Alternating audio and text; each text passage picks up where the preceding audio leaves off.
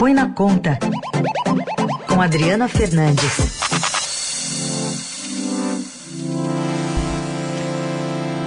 Oi, Adriana, bom dia. Bom dia, Carol. Bom dia, Heisen. Sexta-feira chegando. Bom dia. Sexta-feira chegando.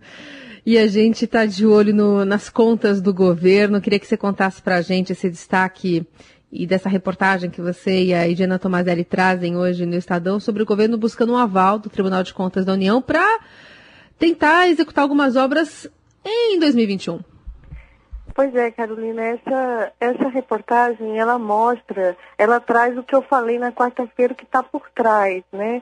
E na quarta, quando na, na participação aqui na Rádio Eldorado, eu contei que o, o, líder do governo, Ricardo Barros, líder na Câmara, ele deu um, um, uma cutucada grande nos órgãos uh, de fiscalização, nos órgãos de controle, e uh, disse que havia um apagão de canetas. Ele estava bastante irritado, né? Então, é, fomos atrás para descobrir o que, que era que estava que estava acontecendo por esse apagão de canetas. A gente descobriu que eles estão costurando um acordo importante, ele tem reflexos também é, políticos e, na, e na, nas negociações econômicas, eles estão costurando com o Tribunal de Contas da União. Ah, parece que a reclamação deu efeito. Uma regra de transição. Uma regra de transição para quê? Para que o governo, áreas importantes como obras, né, possam ser empenhadas, né, serem contratadas esse ano com recursos a que foram do orçamento de guerra para serem executadas ao longo de 2021. Então, é uma forma de aplacar a ira desses parlamentares que viram o dinheiro travado, né, por uma norma do Ministério da Economia que impedia, né, que esses gastos contratados esse ano fossem, então, que essas despesas fossem executadas ao longo de 2021.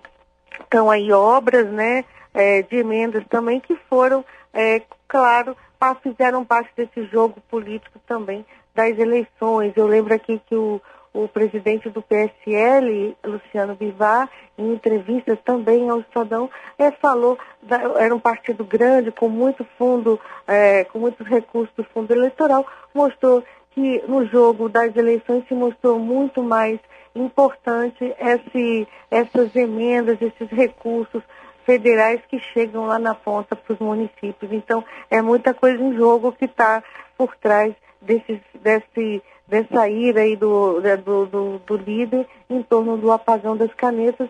Então, uma, uma negociação importante que pode, de alguma forma, é, também é, é, facilitar é, o, as, as, os projetos que estão travados ainda na votação da Câmara e do Senado. Agora, se a gente der uma olhada nessas obras, na lista aqui, por exemplo, tem a transposição lá do Rio São Francisco, em geral são obras que agradam o, o Centrão, né? Sim, o Centrão que, que teve, que teve, é, que conseguiu é, um resultado bom, positivo nas eleições, e por isso aqui tem que tem que essa, essa, essa briga, né, Heisen, por esses recursos é, e era um ponto que o Ministério da Economia estava é, sendo bastante rígido, né? Inclusive a gente lembra uma disputa, né, entre o ministro Paulo Guedes da Economia com Rogério Marinho, que ele chama de gastador, por conta também é, de não levar para 2021 os gastos da, da os gastos é, que foram feitos esse ano por conta é, da pandemia. E o Marinho estava insistindo muito para que esses investimentos é, se, fossem aumentados e aí está encontrando esse caminho, essa negociação, o TCU está é, no próximo desse entendimento, Heisen.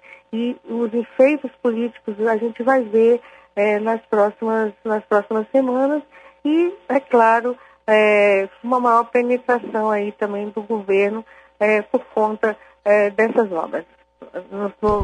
Os políticos né, que apoiam o governo nessas regiões que vão receber esses recursos. Adri, ontem também, no meio dessa desconfiança dos investidores em relação ao, ao quadro fiscal do Brasil, está falando aí do que, que vai sobrar para 2021, como é que vai ser essa previsão de investimento, o ministro Paulo Guedes garantiu que fará o que for necessário para reduzir a dívida e citou entre o cardápio de medidas aí para atingir esse objetivo a possibilidade de até vender um pouco de reservas, né? Lembrando que já, já tem aí 96% da dívida pública do governo comprometida, né, do PIB, segundo projeções do próprio Tesouro Nacional. É, que recado passa o ministro Guedes?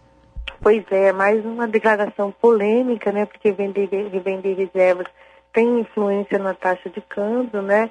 E ele é, toma essa, essas, essas falas dele, né?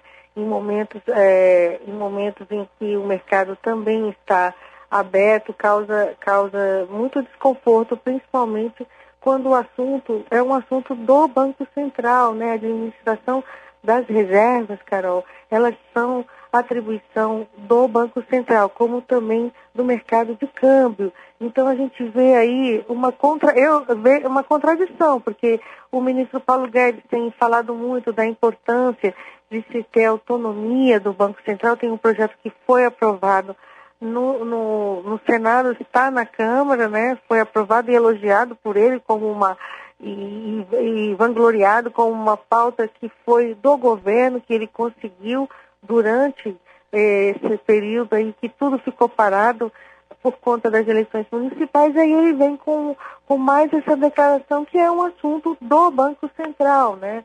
e, e as, as reservas elas tiveram um papel importante, né, para, para segurar é, muita, muito ataque especulativo ao longo dos anos no Brasil, é, em momentos difíceis, elas, elas tiveram um papel importante, sempre teve uma discussão se elas estavam no nível muito alto ou nível poderia reduzir, mas com certeza não é o momento agora de dele falar isso, principalmente com o objetivo aí de usar as reservas com o objetivo fiscal, que é de conter o avanço da dívida, né, a dívida pública, a dívida está deve fechar o ano em 96% do PIB, é hoje o maior, a maior incerteza e ele usa eh, essa, eh, as reservas, usa esse tema para enfrentar esse tema que é do Banco Central, para uhum. enfrentar, para resolver um problema que é dele, que é Sim.